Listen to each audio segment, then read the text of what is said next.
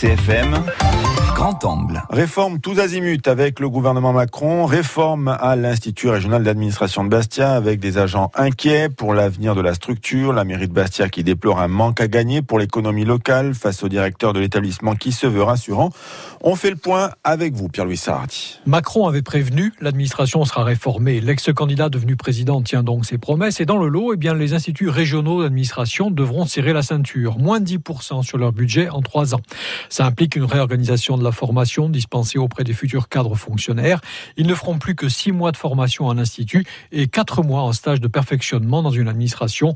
Une durée égale au final, mais financée différemment. Pour la CFDT, c'est du Macron pur jus. Didier Grassi. Alors, ce qui est inquiétant, c'est que le gouvernement demande à ce que la formation professionnelle prenne beaucoup plus d'importance en France. Et là, aujourd'hui, nous avons actuellement une formation professionnelle pour des agents publics avec des stages. Alors, c'est pas en entreprise, mais c'est en administration. La formation qui est dispensée actuellement va vraisemblablement régresser. Elle ne sera plus haute si professionnalisante que ce qu'elle n'est actuellement et elle risque de redevenir euh, surtout théorique. Mais le directeur de l'IRA se veut rassurant. Le budget est certes en baisse, mais la réorganisation permet d'accueillir plus d'élèves, 164 contre 146 actuellement. Ils rentreront pour moitié en septembre, puis en mars 2020, et la formation sera mieux adaptée aux besoins des administrations. Yvon Alain. Le rôle de la formation initiale, c'est de donner des compétences professionnelles qui vont permettre d'asseoir une carrière. Et c'est aussi de compléter cette formation initiale euh, en donnant des éléments de formation contextualisés qui vont permettre à l'élève de prendre son premier poste.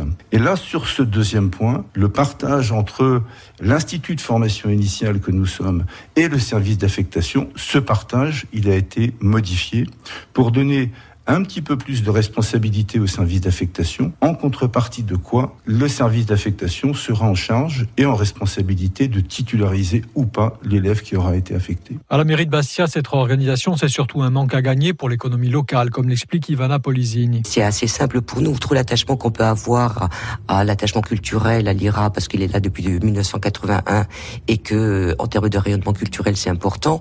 Il y a aussi une perte au niveau, je dirais, économique, dans la mesure où il y a réduction du, du, temps de formation. Donc de fait, on perdra entre guillemets à peu près 70 euh, 70 personnes, donc 70 emplois euh, qui euh, se traduisent par des personnes qui consomment sur place, qui vont au théâtre, qui vont au cinéma, qui euh, louent aussi. Donc ça constitue une perte sèche. Au final, une réforme uniquement d'inspiration budgétaire pour les uns, pour les autres, on remplace une approche pédagogique par le contenu, par une approche pédagogique par les compétences. Question d'interprétation. Sujet développé sur bleurcfm.fr.